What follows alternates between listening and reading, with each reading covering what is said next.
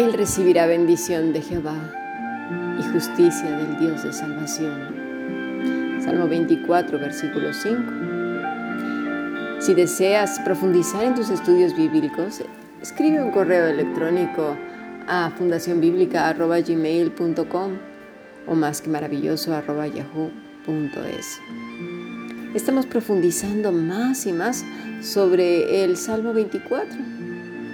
Y es que a veces utilizamos afirmaciones como, que Dios te bendiga, Dios bendiga América, Dios bendiga esta nación. Un montón de deseos que podemos elevar a gente que ni siquiera adora a Dios o cree en Él. La pregunta aquí surge, ¿acaso está bien o está mal? No, es bueno desear la bendición del Señor para todos. Pero mira, para el incrédulo, la mayor bendición que pudiera tener es la salvación en Cristo. Sí, es, es lo mejor que le ha podido suceder a toda la humanidad. La salvación de Dios en Cristo Jesús.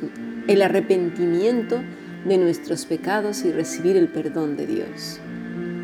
Para los que dicen ser cristianos y a legua se ve que tienen doblez de corazón, que tienen un pie aquí y el otro allá, la mayor bendición es arrepentimiento y reconducir su camino. Para el religioso y para el legalista, la bendición es que abandonen ese ropaje falso, confeccionado con sus propias maneras de adorar a Dios, y se vistan de Cristo. Esa es la mayor bendición que pudiera aspirar. Para el Hijo de Dios, ¿cuál es la bendición?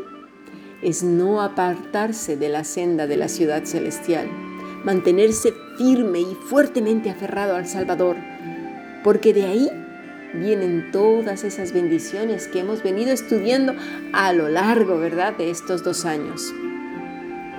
Las bendiciones del cielo que hemos estado analizando y analizando son para aquellos que piden al Maestro exámenes diarios para ver cómo anda ese corazón. Escudriñame, oh Dios, y muéstrame si hay camino de iniquidad.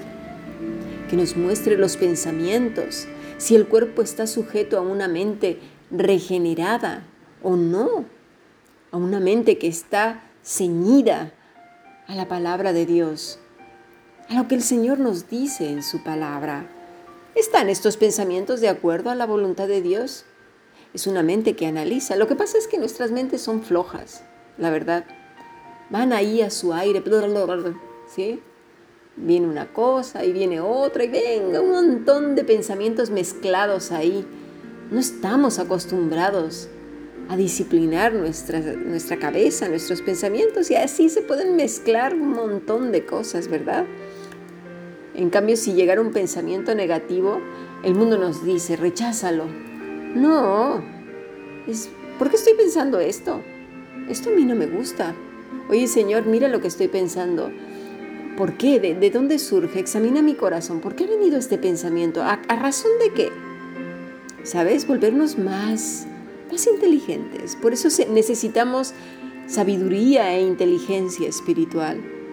¿Sabes? Los científicos piensan todo el día en razón a lo que están investigando y aún más, ¿eh? Son mentes disciplinadas, pero precisamente para lo que están haciendo. Gente de otro nivel intelectual. Pero la mayoría de la gente tiene pensamientos así como muy bluff. Así, van y vienen pensamientos ahí. Sí, es el pópulo. Pero no así el Hijo del Señor, no así el Hijo de Dios. En este versículo nos dice Él recibirá la bendición de Jehová, es decir, el favor contigo, de continuo. Esto es maravilloso porque eh, es lo mismo que leemos en el Salmo 23, 6. Ciertamente el bien y la misericordia me seguirán todos los días de mi vida, es decir, de continuo. Esta persona recibirá la bendición de Dios de continuo no un momento puntual del día, no en un día en particular del mes o la semana, no, como el oxígeno que respiramos. Eso es maravilloso. también nos habla de acarrear, acarrear como consecuencia de, ¿de qué? Es evidente, de vivir apegados a Él, de vaciar el corazón mientras vamos por la vida, mientras nos encontramos con inconvenientes, con alegrías, con agresiones, con tristezas, disgustos. Sí, vamos entregándolo. Conforme van llegando, venga, entregándolos al Señor de tal manera que nos vaciamos de todas esas cosas y los llenamos con el Señor, con el fruto de su Espíritu por vivir apegados a Él, bebiendo de la vid verdadera. ¿Sí? Y es así que de continuo está la bendición. Ahora bien, las mentes no regeneradas caen en un terrible error. Su mente traduce toda bendición en bienes materiales y entonces la prosperidad en todos los sentidos terrenos se traduce en bendición y en un nivel espiritual superior. Y esto lo hemos encontrado hasta en, la, eh, bueno, en todas las denominaciones. Estamos contaminados, no nos hemos regenerado la mente. Pero tenemos que ser listos, inteligentes, razonar una y otra y otra vez con las escrituras, averiguar, preguntarle al Señor, a ver, a ver, ¿cómo es esto? ¿Cómo se traduce esto, Señor? ¿Es esta tu bendición? Todo el que prospera y tiene dinero le va bien, todo le sale perfecto, tiene un puestazo, entonces yo pregunto, ¿y Bill Gates qué? ¿Los Rockefeller tienen la bendición de Dios? Hay que ser, no sé, hay que analizarlo. Yo sé que en este grupo hay gente que, mis respetos, todas estas cosas las está pasando por el filtro de la escritura, pero hay otros que no. Y de estos pobres gentes se aprovechan un montón de personas.